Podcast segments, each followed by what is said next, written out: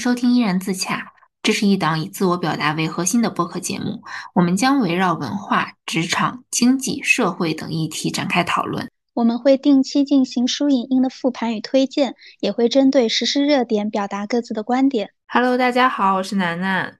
大家好，我是小赵。我们这一期呢，想跟大家聊一聊和记录生活有关的话题。这一期也比较特别，我们请到了我们在微博上认识很多年的朋友雨帆，作为我们这一期的嘉宾。雨帆跟大家打个招呼吧。Hello，大家好，我是帆帆，是楠楠还有小赵的共友，跟楠楠已经奔现四年，在网络上已经认识五年了。欢迎帆帆。在听友群里面，有我们的听友想要听我们聊一聊和记录生活呀、手账、拍照的相关的一些话题。然后我们突然就想到了帆帆，因为之前在做这档播客的时候，也跟帆帆聊了非常多关于播客的一些构思，包括我们播客的这个 logo，依然自洽的那个洽。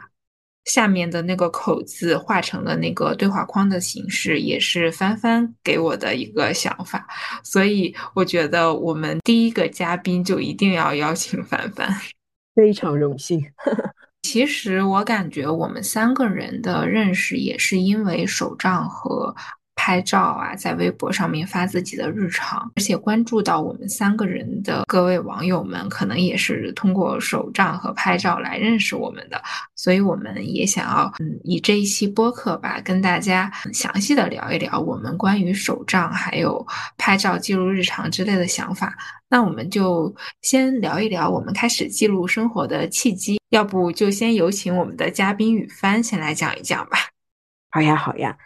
呃，我说一下我自己开始记录的一个小的契机，就不知道大家有没有相同的经历，楠楠或者小赵以及听友们，就自己在读一本书、看一部电影、参加一场音乐会，或者是在短短的散步途中、形形色色的观展过程中，又或者是在好友家人相伴的旅途中，忽然呢就会有一些感想和倾吐的欲望。那在我看来的话呢，生活中就会有许多的片段，其实对自己来讲都有它独特的意义。你除了是当下的感想，也可能成为呃来日重复检查自己的一面小镜子。那我就觉得，我想要呃用多种的形式，文字也好，照片也好，把它给记录下来，让这个一些想法、一些回忆更加的有迹可循。呃，毕竟我这个人也挺健忘的。如果我没有把它记录下来，没有选择去记录这件事情，我可能到头来或者是隔天就把这些想法呀、灵感啊，还有回忆都忘记了。所以我的话，对我来说，记录是一个刚需。那小昭，你的记录的契机是什么呢？其实我是从二零一七年准备考研的时候开始的这个微博账号。那个时候，我的初衷就是想通过每天学习的打卡，或者是记录每天学习任务以及完成了多少，来鼓励自己，哦，继续坚持下去这条路。考研上岸之后，我就想着，除了每天记录学习之外，也可以记录一下自己的日常生活。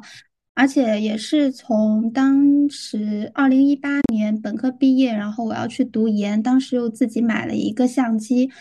从那个时候开始，我就发现自己对摄影还挺感兴趣的，然后就一直坚持到了现在吧。嗯，那我来说一说我各位听众朋友们有没有就是小的时候做简报这样的习惯，就是看到报纸或者杂志上面自己特别感兴趣的一些东西，包括图片呀，还有别人写的文章，然后我我就会剪下来，然后贴到我的一个本子上。我感觉这应该是我。的手账的雏形，就包括上小学、初中、高中的时候，我也很喜欢写日记。但是后来有一段时间不写了，是因为我发现我妈总喜欢看我的日记，然后我就我就就断掉了嘛。再加上那个时候课业又比较忙，后来是上了大学。其实上大学，我好像真正的用这种嗯纸面上的东西记录的比较少，但是拍照啊，然后包括我会就是在 Word 里面敲一些自己的想法，这些还蛮多的。真正的让我认为我自己开始做手账的那个契机，应该是我大学的那个毕业旅行。当时我和我爸妈嗯在江浙这边绕了一大圈。我记得那个时候旅行，我就是留下了很多，比如说呃门票呀，然后还有什么各种各样的卡券，还有各种什么餐厅里面的那些传单啊。这个捡垃圾女孩们应该 深有感触。对，然后拿回去了之后，我就在想，我把它扔掉还挺可惜的，因为毕竟我几千公里又给它背回来了。然后我就拿了一个嗯空白的那种线圈本，开始在上面就是贴我的门票。如果就是我觉得哪个地方它的那个风景会比较容易画的话，我会用那个彩铅把它简单的画一下，然后在空白的地方我还会写一下关于这个城市的一些感想。后来就读研了之后嘛，我就在我现在的这个微博账号上面分享我的一些手账呀、日常呀，然后慢慢的也认识了许多的朋友。后来大家就都知道了，就是大家现在看到我的这个样子。我觉得那，我刚刚说的稍微有一点宏观了，就是记录这件事情。对，然后我就觉得听了楠楠的呃刚刚的这个心路历程，其实我们有很多的相似点，就是从小就喜欢文具这个事情，就是包括你刚刚说的那些简报，都是我小时候做的事情，包括你刚刚说的那个旅行杯，好几斤重的那个纸品，我每次去旅游回来都会背很多很多的，就是我妈眼中的垃圾，但是在我眼里是宝贝的东西。一些纸品真的舍不得扔。我最近不是经常出差嘛，然后我从各个地方背回来了许多垃圾，现在就还在我的手边。但是因为最近太忙了，我根本没有时间做手账，然后我就把我的一堆垃圾都放到了一个小袋子里。嗯，可能我再过几天做，我可能我都不知道我到底是从哪里捡来的这些垃圾了。就所以我觉得记录它是有时效性的，就是尽量可以最及时的去把它记下来，不然会有一些记忆的偏差。这谈到了我们刚刚说，就是我觉得会忘记，所以我要选择去记录。我刚才听楠楠说捡垃圾，我忽然想起来，我之前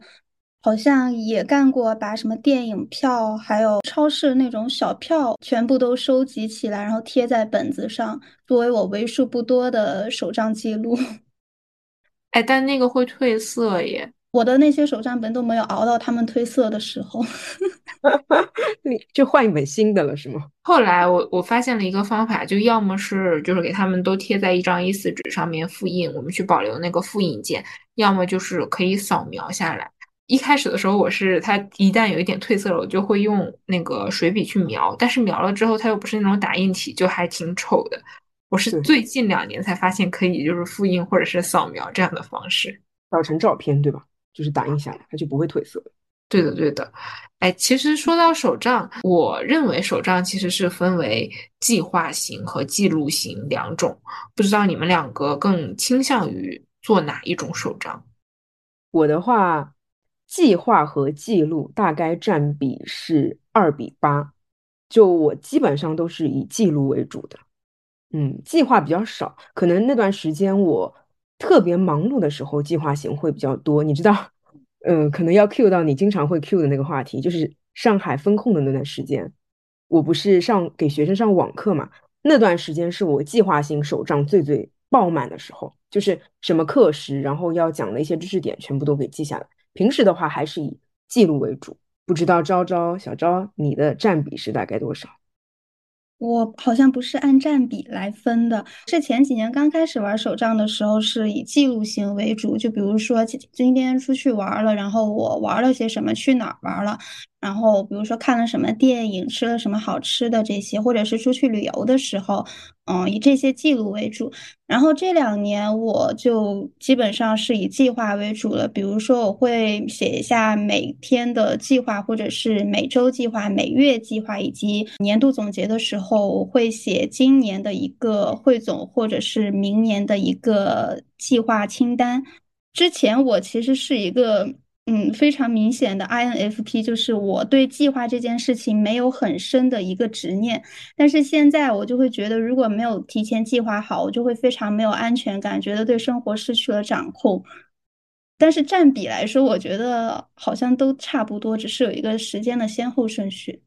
我感觉我的话其实是做计划型要更多一点。因为我也是 J J 型人嘛，而且我的那个 J 的那个程度几乎是拉满的。我是每一天都要用手账来计划的，就是包括我的工作上和生活上，我可能会放一本手账本放在我的办公桌那里，就是专门记和工作有关系的。然后还有一本可能会随身带着，比如说我突然有什么事情想起来了，然后我会记一下。然后还会至少有一本放在家里，这样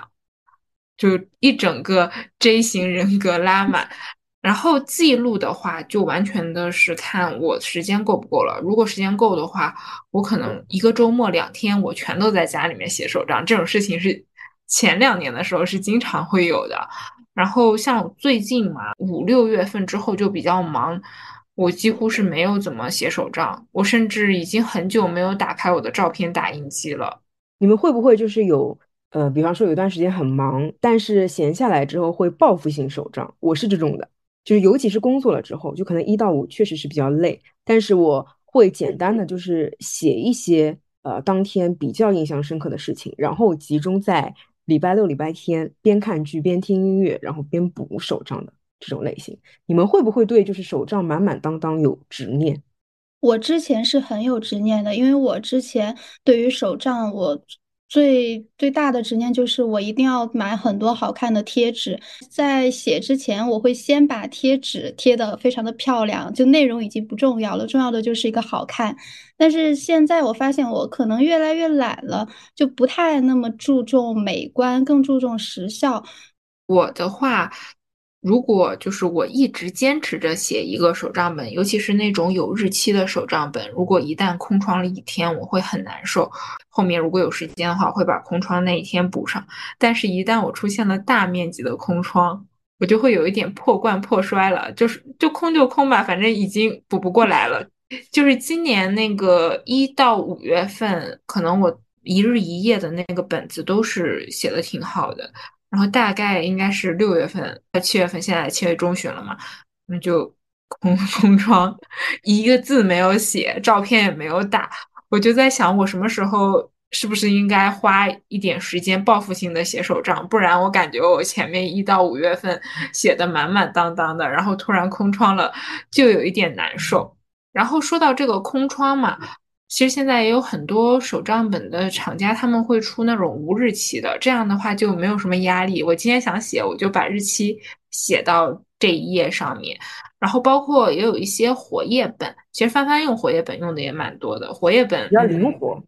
对，而且活页本就是可以自己 DIY 很多东西，包括便签，现在就有各种各样功能性的便签，自己也设计了好几款，对，是太好用了。根据我自己的需求来设计的，就是在我使用活页的时候，可能就是给他们打一下孔啊什么的，就是最后给它收纳到那个活页的本子里面，这样就比较的灵活。反正就是各有利弊吧。哦，我觉得就是都是一个手账儿可能必经的过程，包括刚刚小昭说的，他一开始也会就是说有一些压力，嗯，要贴的比较漂亮，因为我们在网上经常会看到那种特别精致的那种手账的。呃，图片嘛，我一开始也会有一点，但是我觉得，就是可能越玩到后面，我们多少都会越来越，我觉得可以呼应一下我们这个播客题目，就越来越自洽了。就包括其实你刚刚说，嗯，你没有，就我没有提到空窗的时候，你其实也没有想到这个问题，就是你慢慢可以接受这个事情了，对吧？我在我看来，我觉得就是纸笔文具，其实它就是帮助我们输入记录的一个物件。嗯，不知道你们对于手账有没有特别严格的这种界定？我是觉得，就是往精致了说，可以是那种质感很高级的真皮书衣啊，价格很昂贵的名牌钢笔。但是往朴实了说，同样也是可以是一页白纸。其实很多的呃小伙伴也跟我有聊过，就说让我推荐一些写手账必须的用品啊，比方说看到我们这样写的比较漂亮，他们会有些焦虑。其实我觉得。可能刚刚开始玩手账的小伙伴都会有一些共性的这个问题，我们也可以聊一聊我们对于这个问题的想法。我是觉得得看每个人对手账的一个需求吧，可能有像你刚刚说那些，他们会因为自己的手账没有制作的非常精美而感到焦虑，但他们是把做手账这件事情当成是一种创作。他们可能就会把这个当成自己的一个作品，所以会希望它尽善尽美，做得非常的精美好看。但是可能像我这种，就是把做手账现在越来越当成是一个计划本，就是甚至没有任何贴纸，我我也会把它称为我的手账。就可能是大家的一个定位不太一样。Less is more 嘛，就手账也好，生活也好，记录也好，就是一切的意义都是需要我们自己去赋予的。就能否使心爱的文具物有所值，甚至是增值，其实都关系到我们自身。所以我也觉得没有必要，就是说一定需要买到某一个文具，买某一款本子才能升为写手账。不可否认啊。我也很羡慕，就是很向往，像比方说楠楠这种，就是拥有很多这个有序、充实、自律生活的这种手账记录。但我又深知自己的这个脾气，包括我对万事很新奇的同时呢，往往有点三分钟热度感，所以我就是不不特别勉强自己一定要每天都写或者写很多，也是我迟迟不敢尝试一日一夜的原因。记录手账对我的影响其实是很正面的。更像是一个时刻提醒我，就是改善自律性的一个小的帮手。但是就是丰俭由人吧，我觉得写手账这个事情，嗯，无论是哪种形式，不必给自己太大的负担和包袱。就是我相信楠楠跟小昭，就是我们写手账的时候一定是很开心的嘛。我觉得取悦自己的时候，那种独享的舒适感是最重要的。所以我就是觉得大家不必压力很大，本身轻松美好的事情，产生任何负面情绪都。没有什么必要，所以最主要还是要自洽。那你们都会写哪种类型的手账比较多啊？就是它手账不是可可以分为各种类型吗？我的话，其实我有非常非常多的分类。计划型可能有的时候，甚至我就拿一张便签纸，就是写了，写完之后贴在本子里。嗯，然后包括一日一夜，其实对我来说就是记录每天的日常。我有的时候可能会打印一些照片，比如说当天我在超市购物的小票，它也会成为我手账的物料之一。嗯，还有的话就是读书、观影、播客手账。我之前也是有买过那种专门的读书、观影笔记本的，但是后来我感觉有的时候会觉得那个上面的一些设计，它并不是百分之百的符合我自己对。我观影或者是读书想要记录的一些内容的，后来我就是单独的拿一个。空白的本子，然后去记录我的嗯看的书，然后比如说摘抄呀，还有一些想法，以及嗯看的电影。然后电影的话，我有的时候可能会嗯在豆瓣上呀存一些好看的剧照，或者是他们的海报打印下来贴一贴。然后播客手账是这两年开始写的，因为我一般会在我早晚高峰那个通勤的路上坐地铁的时候听，感觉就是播客真的会有很多。嗯，让我深深的感到共鸣，或者是有那种，哎呀，学到了这个这个想法，对，然后就是很很想当时就记录下来，但是在地铁上也不方便嘛，我会记到手机的备忘录里面，然后每隔一段时间我会整理一下，就是摘抄下来写到那个我的本子上，就是我感觉我隔一段时间再去整理我当时记的那段话的时候，就会产生一些新的想法。我播客的手账的这个记录，更多的是别人的一个观点，然后他输入给我，然后我自己再进行我自己的一个加工，然后生成出来了一个新的碰撞。就包括，因为手账的意义，其实更多的是在于我之后去看它，我后面就是再看到当时记录的一些内容的时候，也会觉得，哦，这个真的是对我来说，嗯，还蛮有意义的。我觉得虽然我已经写了很多年的手账了，但是还是在不断摸索最适合自己的手账体系。就是我一直觉得加法带来快乐，减法带来安心，反正就加加减减，让自己舒服。我一直会写的手账，就是我的嗯手账界的初恋就是 T N。其实我也是跟楠楠也是因为那个 T N，好像就是有交集的。我记得就是对。我一开始也是用的 T N，因为它比较便携，而且一开始其实我并不是在做计划型的手账，是记录型的更多。它的那个 T N 的大小就更适合做一些，比如说啊拼贴呀，然后照片呀，还有甚至是画一些水彩，都还蛮合适的。对的，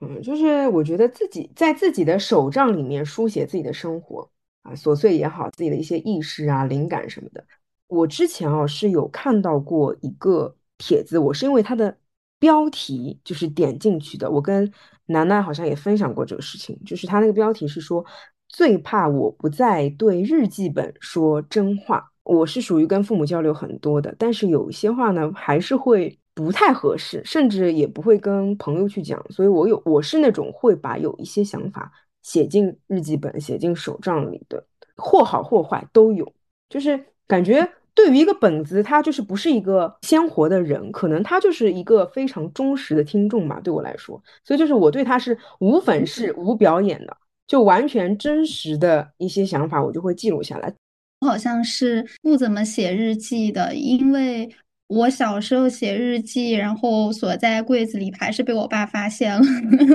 而且你们俩都有这个经历是吧？我没有，是所以我会写的。从那从那之后，我就没有怎么再把内心的一些真话写在本子上了。我就不太相信，只要是写下来的东西，我觉得只要我写下来了，它就有被别人知道的可能性。所以，我一旦是愿意把它写下来的，就代表别人看到了也是对我无所谓的。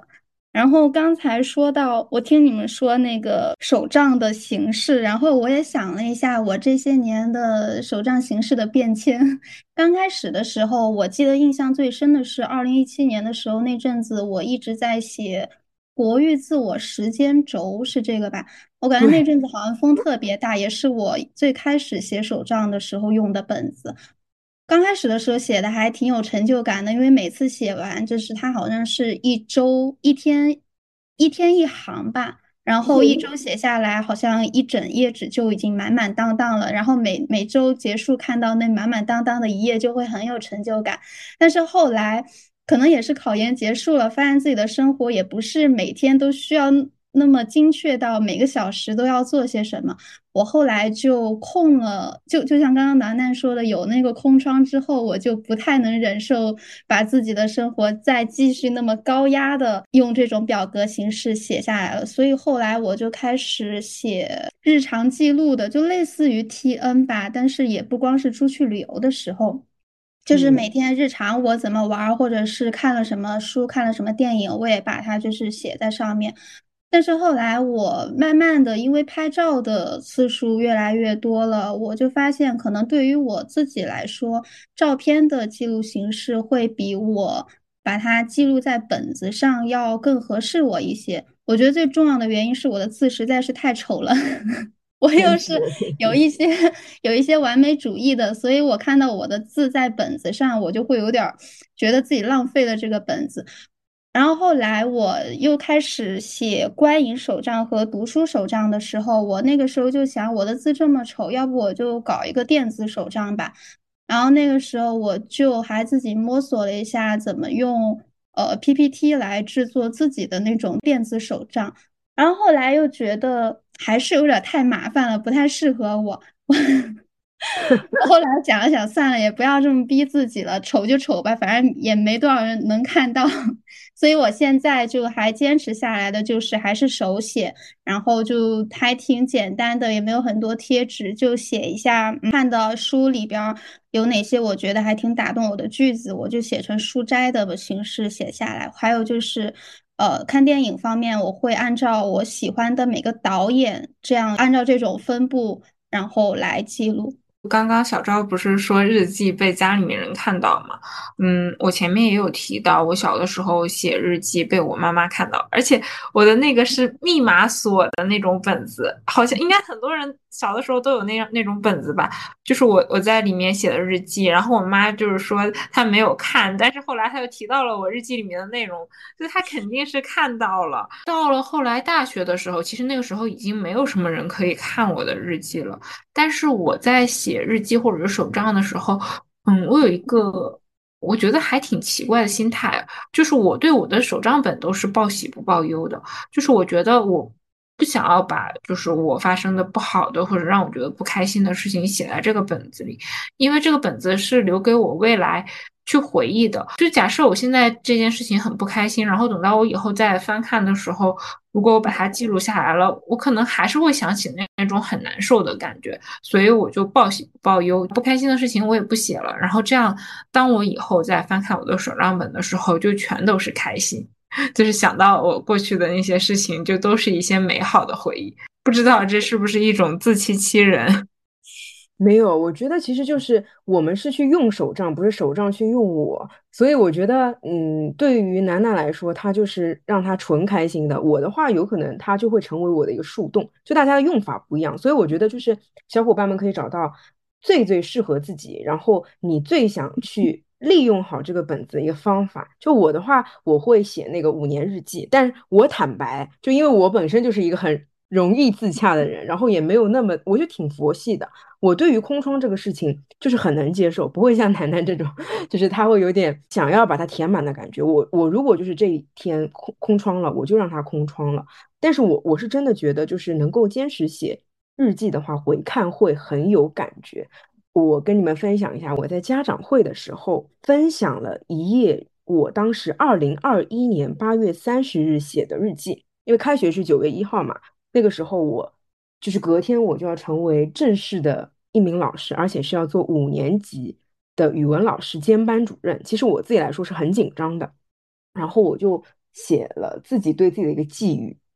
我说：呃，我希望自己成为一位这样的班主任，永远都会站在学生背后推着他往前走，永远不会吝惜对学生的期许和认可，也不会轻绕过学生的自满和骄纵。让学生形成一个非常健康向上、积极的人生态度的这样的一个老师。我当时在家长会的时候放了一页我写的这个日记嘛，然后下面的那个家长就是一个狂拍的大动作，搞得我很不好意思，因为他们就觉得这段话，嗯，其实跟家庭教育也是就是相通的。其实我跟他们也是这么表述的，我说这个是我在呃这一天的对自己的一个期许。我现在回过头来看，我觉得。我也有一直朝这个方向去努力，所以我觉得记录这个事情，记录我当时那个忐忑和对自己的一个期许，回过头来看，就真的很有意义和感觉，真的。我觉得像我们普通人，就是以后可能也没有人给我们写传记，但是手账对于我来说就是我的自传。换句话来讲，就是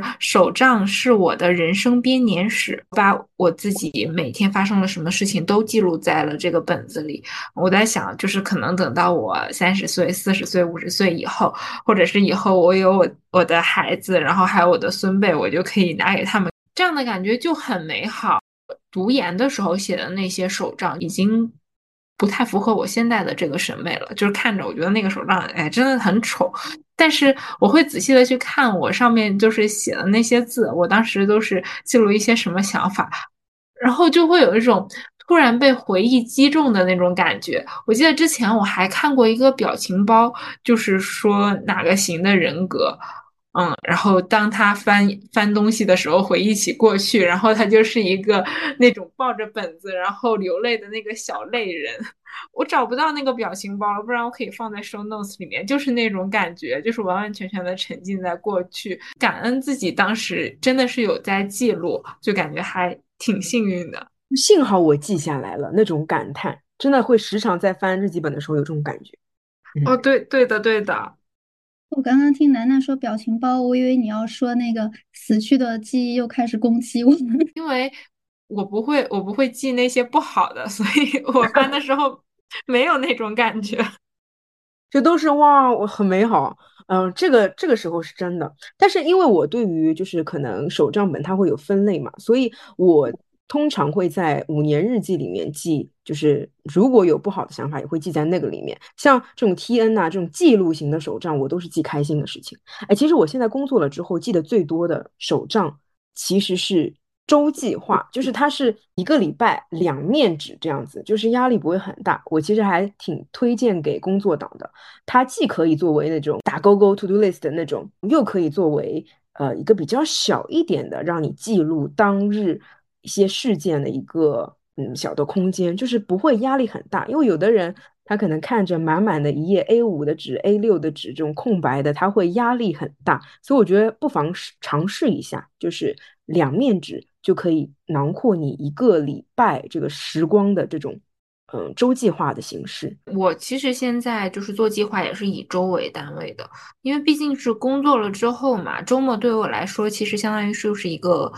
分隔点，就是把工作和生活这样分隔开，所以。嗯，我一般都会在每个星期星期一的早上，嗯，就是先坐下来，然后我也不会先立刻的处理我的工作，我会把我这个星期需要做的事情，然后包括他们的时间节点梳理一下。而且我感觉我在工作上很多事情它都是，嗯，以周为单位的，就是假如说上个星期就是会布置我们这周三要开一个什么会，然后这周五要交一个什么东西，然后包括他们这些。嗯，优先级以及我自己对我做完这件事情的一些判断，就是在工作之前把这些东西都梳理好，对我来说是一件磨刀不误砍柴工的事情。当你 看到就是这个 to do list 一个个被打上勾勾，就非常的满足。哎，我其实觉得手账儿其实大部分都是就是 J 吧，就是大家都会有点喜欢把它给梳理清楚，然后把它记下来。嗯，因为不然的话。大家可能就不太使用这个写 to do 的这个功能。就如果大家比较随性的话，我们都比较计划性多一点，占比可能高一点。但是也有一些批人写手账的，嗯，反正我是打勾勾，然后就会挺挺满足的。然后我也会用到那个四象限，就是你刚刚说的优先级，就是会让我把整个我想要应该要完成的这个任务，就是梳理的很清楚，然后哪个先做，哪个后做。就是让自己觉得反而没有这么有压力，就是让我能够明确我要把这件事情给做掉，反而就是挺条理清楚的。哎，但其实是有一个问题，就是我可能有一点过度的 J 型人格了。To do list 打勾勾这件事情对于我来说，就也有点双刃剑的那种感觉。就是他如果都打勾了，那我当然是就是特别的开心、特别满足的。但是我要是没做完，那我就会特别的着急，我又很难受。我又不能骗自己，我又不能没做完我还给他打一个勾，所以，嗯，我有的时候就觉得手账跟我之间是有一个契约存在的，就是我把这件事情写在了手账本上，那就是我。我跟我这个本子的一个约定，如果就是没做完它的话，我会觉得，哎，我是违背了当时的那个约定。嗯，反过来说呢，就是那我既然写下来了，他也会督促我，就是让我去完成这些，就是包括，嗯，之前我也有尝试过一些 habit tracker，就是。一个月，嗯，三十三十天或者三十一天，然后它是横，它是横轴，然后纵轴是我想要坚持的一些事情，比如说，嗯，早睡、运动，然后，嗯，控糖之类的，还有什么，比如说什么泡脚啊、敷面膜这样的，我就是会给他们列下来，然后每天做完了，然后就在上面打一个勾，然后没有做到这件事情就打一个叉，对我来说是还蛮好的监督的一个工具。其实，因为我们喜欢手账，所以都觉得手账这个东西是帮助我们记录，呃，以及是我们的一个好朋友的存在嘛。但是也有很多人觉得，哎呦，写手账就是又浪费钱又浪费时间。嗯，像这种就是怎么说呢？载体现在有很多嘛，包括电子的，为什么非得要去写手账这个事情？就很多人会这么提，包括我身边也有朋友不太理解的。哎，我是觉得，嗯，因为我可能是对纸质。纸笔之间的这书写的这个感觉有一点执念，而且我感觉可能是像我们是从小见证了这个电子的这些东西的发展，嗯，感觉就是现在虽然是电子化的这些东西会让我们的生活更加的便捷，但是它好像又缺失了一些什么，就是缺失了那种所谓的温度。就包括我觉得不只是写手账，就是手写信、明信片什么的，也是非常的有那种温度的。经常会做的事情。对的，所以我就是觉得，真正的把我想要做的事情，或者是我的一些想法和我嗯今天今天发生了什么事情，真真正正的用笔去写在纸上，嗯，这样白纸黑字，这样对我来说是一件特别有意义的事情。而且说实话，我觉得就是这些电子的东西，可能。我不太会去看，就我记下来就记下来了。反而是就是本子呀，还有比如说什么便签之类的，我会经常的拿出来翻一翻。这样，因为其实电子的，我就放在手机里面，它可能最后就成为了电子垃圾。如果放在电脑里面，那我可能更加的不会去看了。嗯，可能发到社交媒体上的，我还会偶尔的回去翻一翻。如果不发出来，可能就 再也不会去看它了。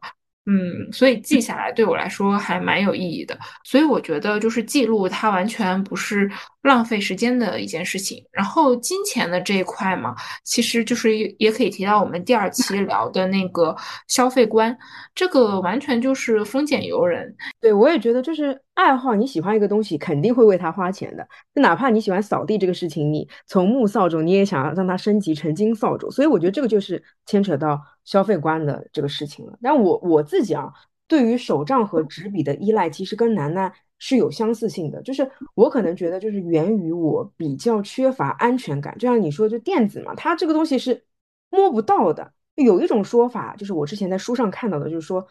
呃，在被写下来之前，思想是不存在的，只有在变成语言文字这样的形态时，才能说是变成事实了。当然，我觉得这句话可能有点绝对。我自己体会到的就是说。嗯，我的情感在写下来的时候，就像是打个比方，就是感觉像他得到了一种名分，就在那一刻变成了真的。文字的描述和表达，我觉得啊，对于我来说，甚至可能会成为一种情感的加速器。就无论是喜欢还是讨厌，就是因为我把它记录下来了，都会愈演愈烈，就是让这个感情更加深刻。对我自己来说是的，然后我也很怕，就是。我大到去到什么地方啊，经历过什么有趣的事情，小到拆过什么惊喜的快递，收到过楠楠什么，呃，特别有温度的这个手写信，喝过什么好喝的饮料，埋汰过哪个不靠谱的人，我都给忘记了。所以我就是很喜欢把它记下来，就是我记在本子上，就像包括刚刚楠楠说的，就是没有人给我们写自传，就我们普通人不会有这样的机会，但是我们自己写呢，就会感觉自己出书了的感觉，尤其是把一本本子。用完了之后会很有成就感，我觉得它其实就是一个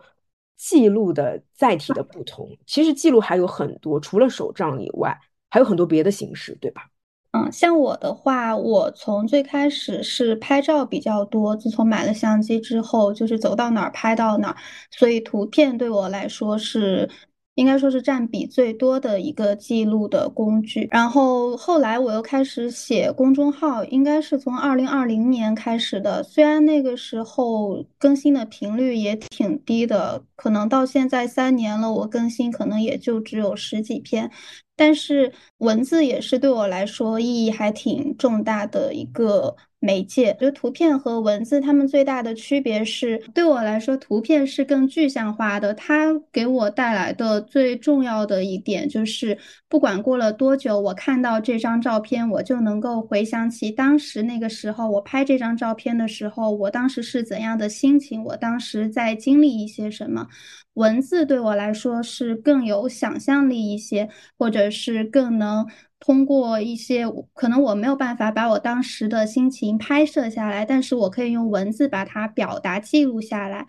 我觉得这就是文字对我的意义，它弥补了相机没有办法带给我的一些东西。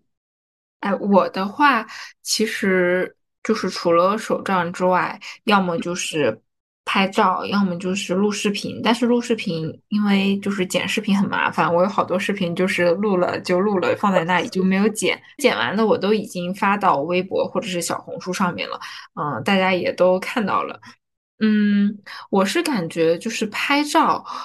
对我来说就真的是生活中已经是一个不可缺少的一件事情了，只要我看到了一个什么比较有意思的东西，或者是我。现在我今天在吃什么饭？然后包括，嗯，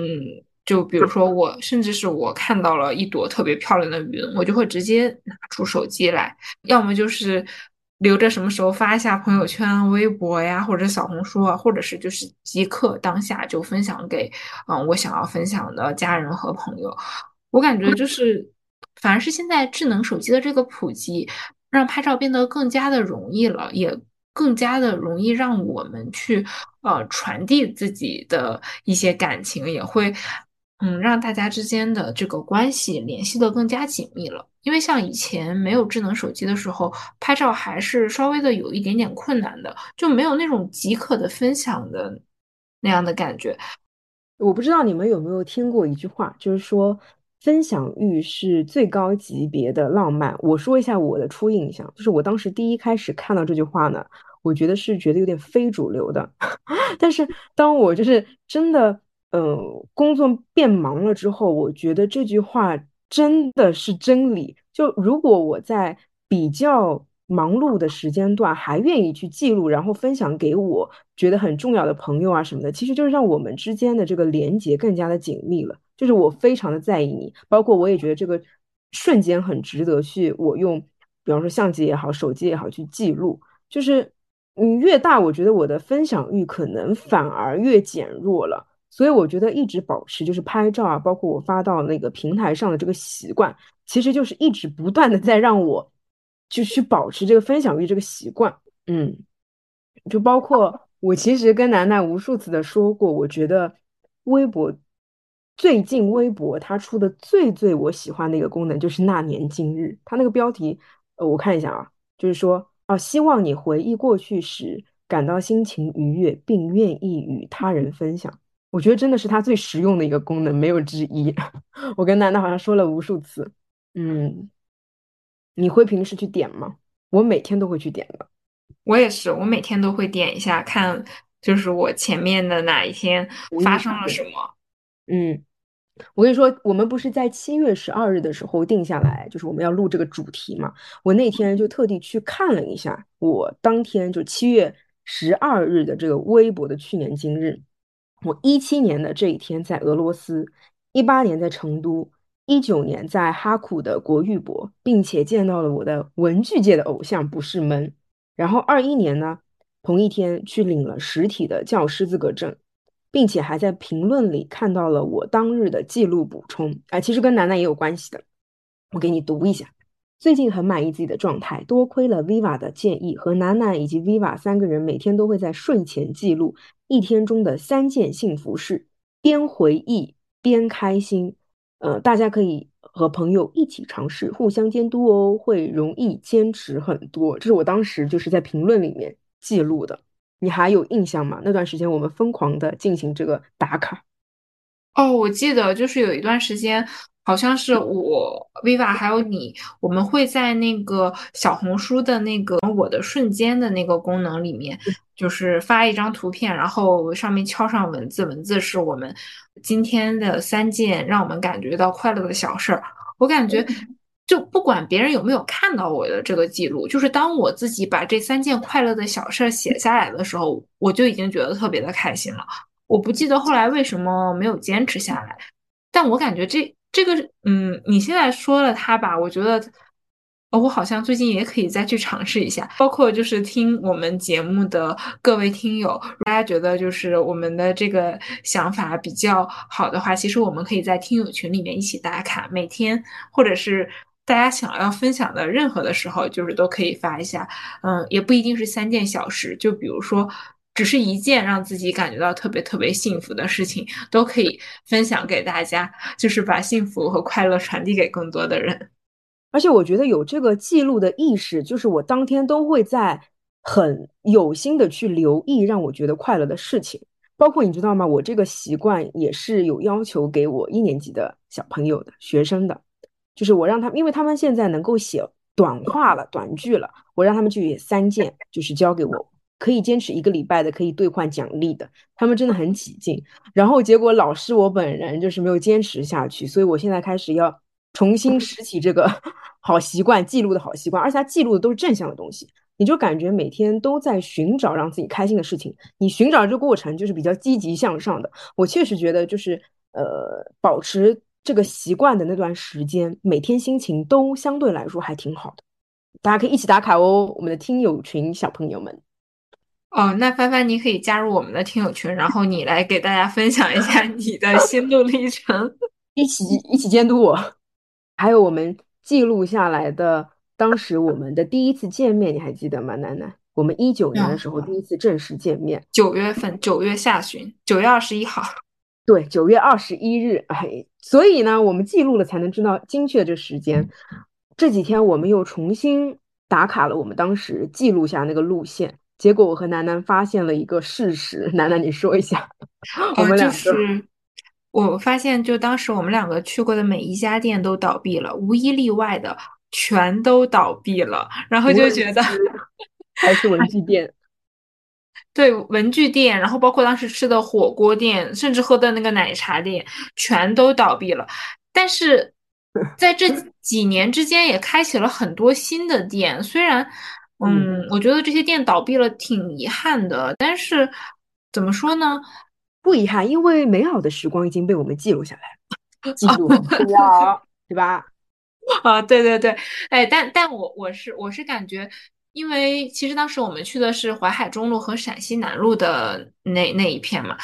就虽然感觉时间已经过去了这么久，然后也有这些店不断的嗯去更迭，但是这两条路还在，然后我们记录的这些东西还在，我和你嗯就是还是像以前一样。甚至是拿着同一部相机，嗯，在拍摄不同的风景，感觉就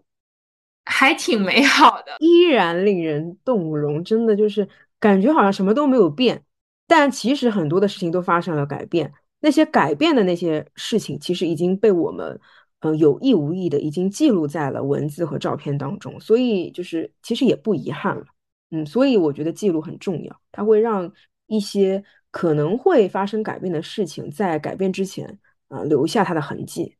啊，我还挺认同刚刚帆帆说的那句，就是，呃，虽然很多事情可能已经改变了，但是因为我们当时及时的记录下来了，所以不管过了多久之后，我们还是可以通过当时记录的东西，回忆起当时我们的一些经历。对我来说。我觉得印象最深的是我在重庆读研的两年。我在重庆其实就待了两年，但是当时我是是经常一个人出去逛街，或者是啊出去拍照。后来毕业之后离开重庆，我又去了其他地方。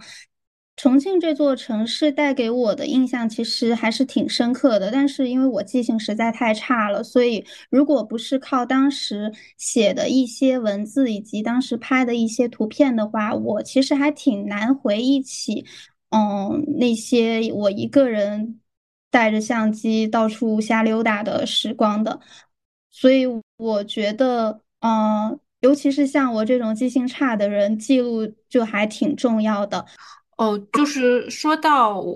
嗯，照片嘛，因为我爸爸他是年轻的时候非常喜欢拍照，所以小的时候我有很多那种，嗯，胶片机拍下来的照片。今年五一回家的时候，嗯，我和我爸妈又重新的翻看了一下我小的时候的那些照片，包括我爸妈年轻的时候的那些照片。我妈妈就提议我们可以再去当时拍照的那个地方，然后站在差不多的位置。再重新的去拍一组，然后我们找到了当时应该是我四五岁的时候，嗯，我和我妈妈在索菲亚教堂门前，我爸爸给我们两个人拍的照片。那个时候我梳着双马尾，然后我身高应该就只到我妈妈腰间的那个位置，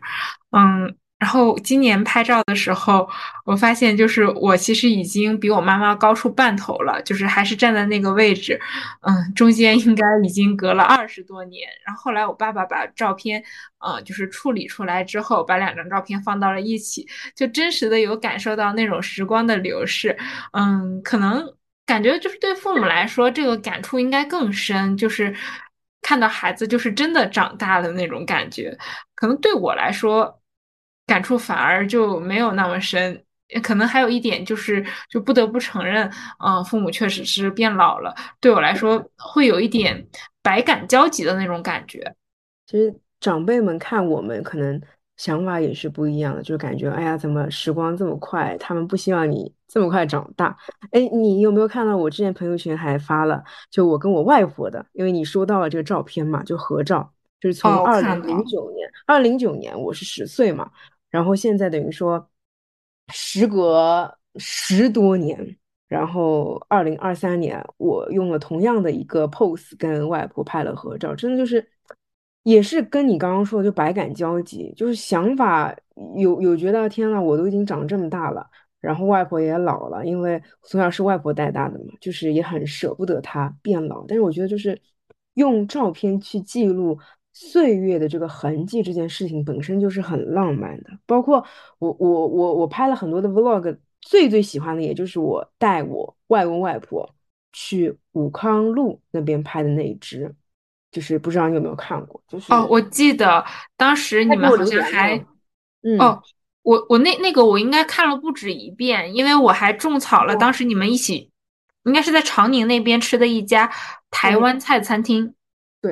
就我觉得无论记录，呃，无论什么样形式的记录，但是记录，嗯，它真的是有时效性的。就是遇到喜喜欢的事情，遇到想要记录的事情，真的是别犹豫，马上安排。其实那支 vlog 不知道你有没有关注到，其实武康路，嗯，你应该晓得人非常非常多，但是我那一支 vlog 其实画面都还挺干净的，就人没有那么拥挤，对吧？就很多也有我外公外婆的单个的镜头。那个是我实习那会儿。就是突然有了这个想法，想要给他们拍一支就是视频作为纪念嘛。然后我因为那时候实习，所以还比较方便请假。就我当时就是当机立断，立马请假，就说我临时有点事情。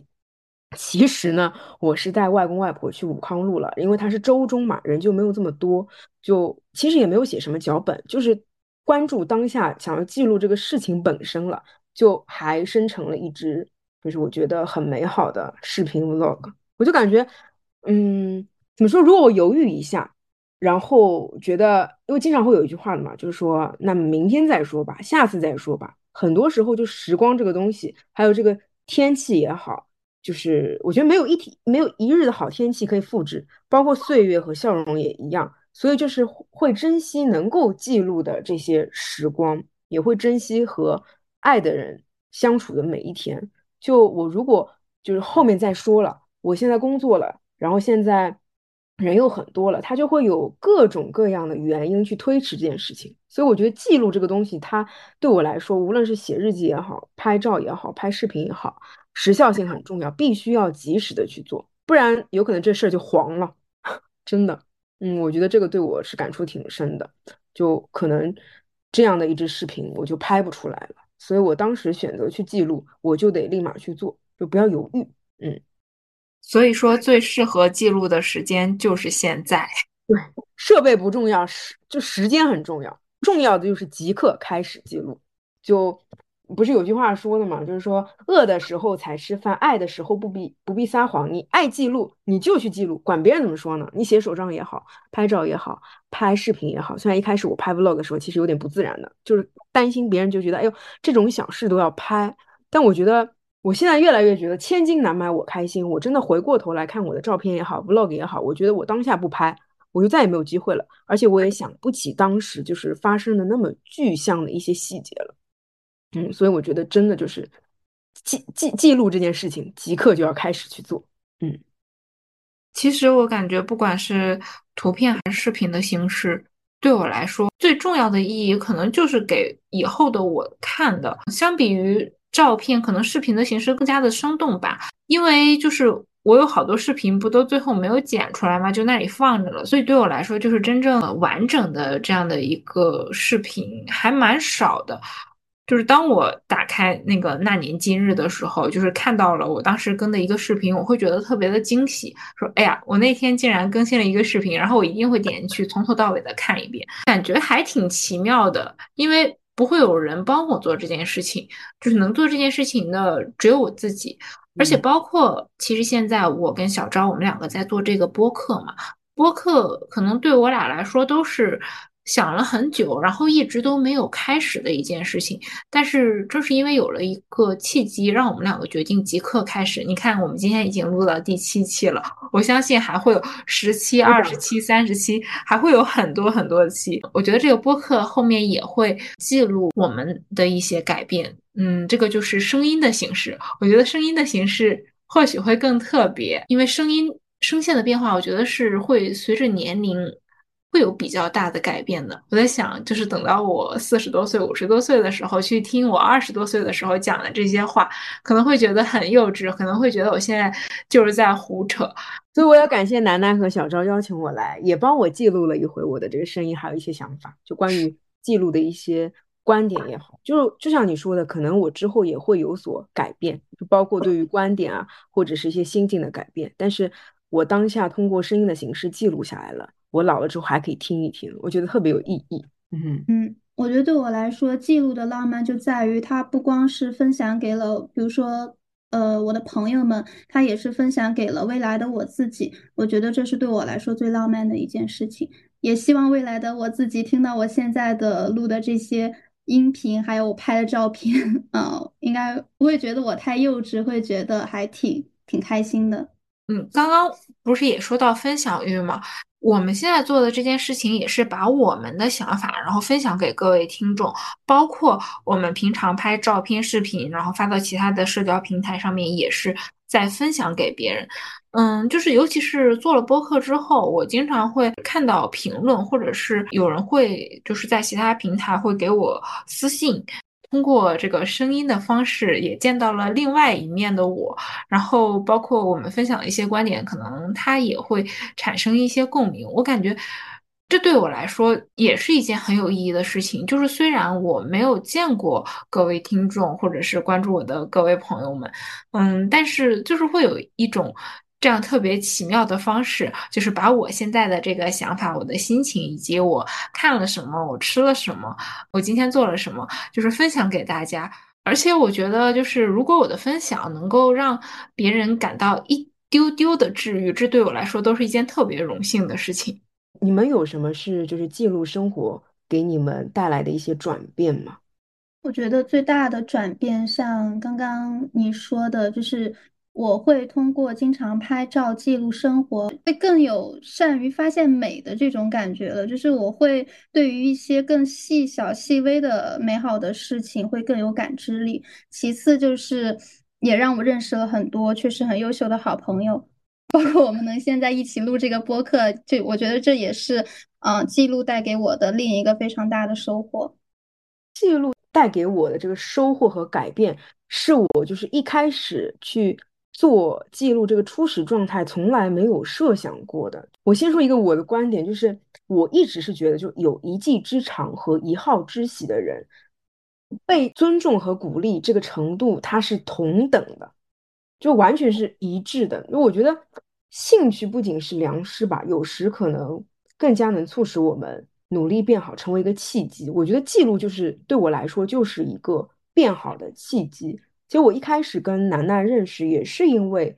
呃，我们都喜欢记录，都喜欢手账文化。我们包括我们那个《哈利波特》的院校都是一致的，你还记得吗？你还送给我一本欢悦的那个，对，欢悦。就我们的性格其实可能有一些地方是有共性的嘛，就把它当做自己的爱好了。所以我觉得记录这个事情可能。嗯，我跟楠楠的相识相知，就是包括跟小昭的，他没有那么有普适性，但是确实就是因为我把记录这件事情放在一个很重要的位置，我去实践了，所以我才有了这个比较微妙的这个契机，在各个平台上遇到了很多同样热爱记录啊、热爱文具、热爱手账的一些爱好者嘛。我觉得他们的存在就对我来说。肯定不是我物质层面的那种艳羡对象，但是就是我有从他们身上学到很多，包括他们记录的一些，他们记录因为包含了很多嘛，有他们的学习啊、啊生活啊、成长啊，就包括他们努力达成目标的做的努力，所以就是经常包括楠楠啊、小昭你们分享的内容，有时候也会让我觉得醍醐灌顶。可能一开始就是不需要抱有特别特别大的一个期待值，但是你。一直去持续的做某一件事情，多少都会给你带来惊喜的。所以我觉得，可能一开始我觉得区区文具一点都不起眼，呃，大家都觉得 记录这个事情很容易就做了，拍张照啊，写写字。但是有可能它就可以带给我们意想不到的收获和改变。不然，我觉得我跟楠楠、小昭，其实我们正常来说，这个生活是不会存在交集的嘛。就对我来说，是一个很惊喜的一份礼物。因为还是要提到我这个人是那个 J 型人格，就是我特别喜欢把所有的事情都弄得井井有条的，才会让我觉得特别的安心。而且可能稍微我在记录上面会有一点点的强迫症，所以我我在记录所有的事情的时候，我都会特别特别详细的记录。比如说拿工作上举例子，就我这件事情我记下来了，我记到这个本子里了，后面。就是假设我在做其他事情的时候要用到这个的话，我就会很快的我就会找到，这样也是一个提高效率的一种方式。然后在生活上面的话，记录可能就更多的是一个治愈的过程吧。嗯，其实对我来说，我之前一直在追求生活的意义感，但是后来我发现，其实我们一直追求的生活的意义感都是我们自己赋予的。我还记得就是高晓松老师嘛，他曾在接受某次采访中就是说过，他有。有过一句一段话，每个人心里都应该有那么一亩地，他种别的东西不长，他只长花。你种玉米、土豆，它不长，不是说一个人要把所有地里的东西都拔掉来种花，而是把该种花的这一亩田地留着种花，这块地不要再占着土豆去种了。我觉得很有道理。我觉得对于我来说，我将总有这样一亩田地是留给我的。手账也好，文具也好，记录这件事情也好，非常非常单纯的。所以记录这件事情，嗯，我希望我自己能够持续持续的把它坚持到底。我相信在很久的未来，我看到我之前所有记录的过往，一定会感叹：幸好你记录了下来。哦，我现在觉得就是只要我写下来，或者是我按下快门。就已经足够让我觉得开心了，因为我记下来了，对以后的我来说一定是有意义的。那我们今天的内容就聊的差不多啦。如果大家想要有更多的与我们交流的话，也可以加入我们的听友群，我会把二维码放到我们的 show notes 里面。我们也会在 show notes 里面放一些我们之前写过的一些手账，欢迎大家点击我们的 show notes 去查看。那我们这期就这样了，大家再见，拜拜，拜拜，再见，拜拜。以上就是本期播客的全部内容啦。你可以在小宇宙、苹果播客、喜马拉雅。荔枝、网易云音乐、Spotify 等平台找到我们，下期再见。希望你也可以拥有美好的一天哦。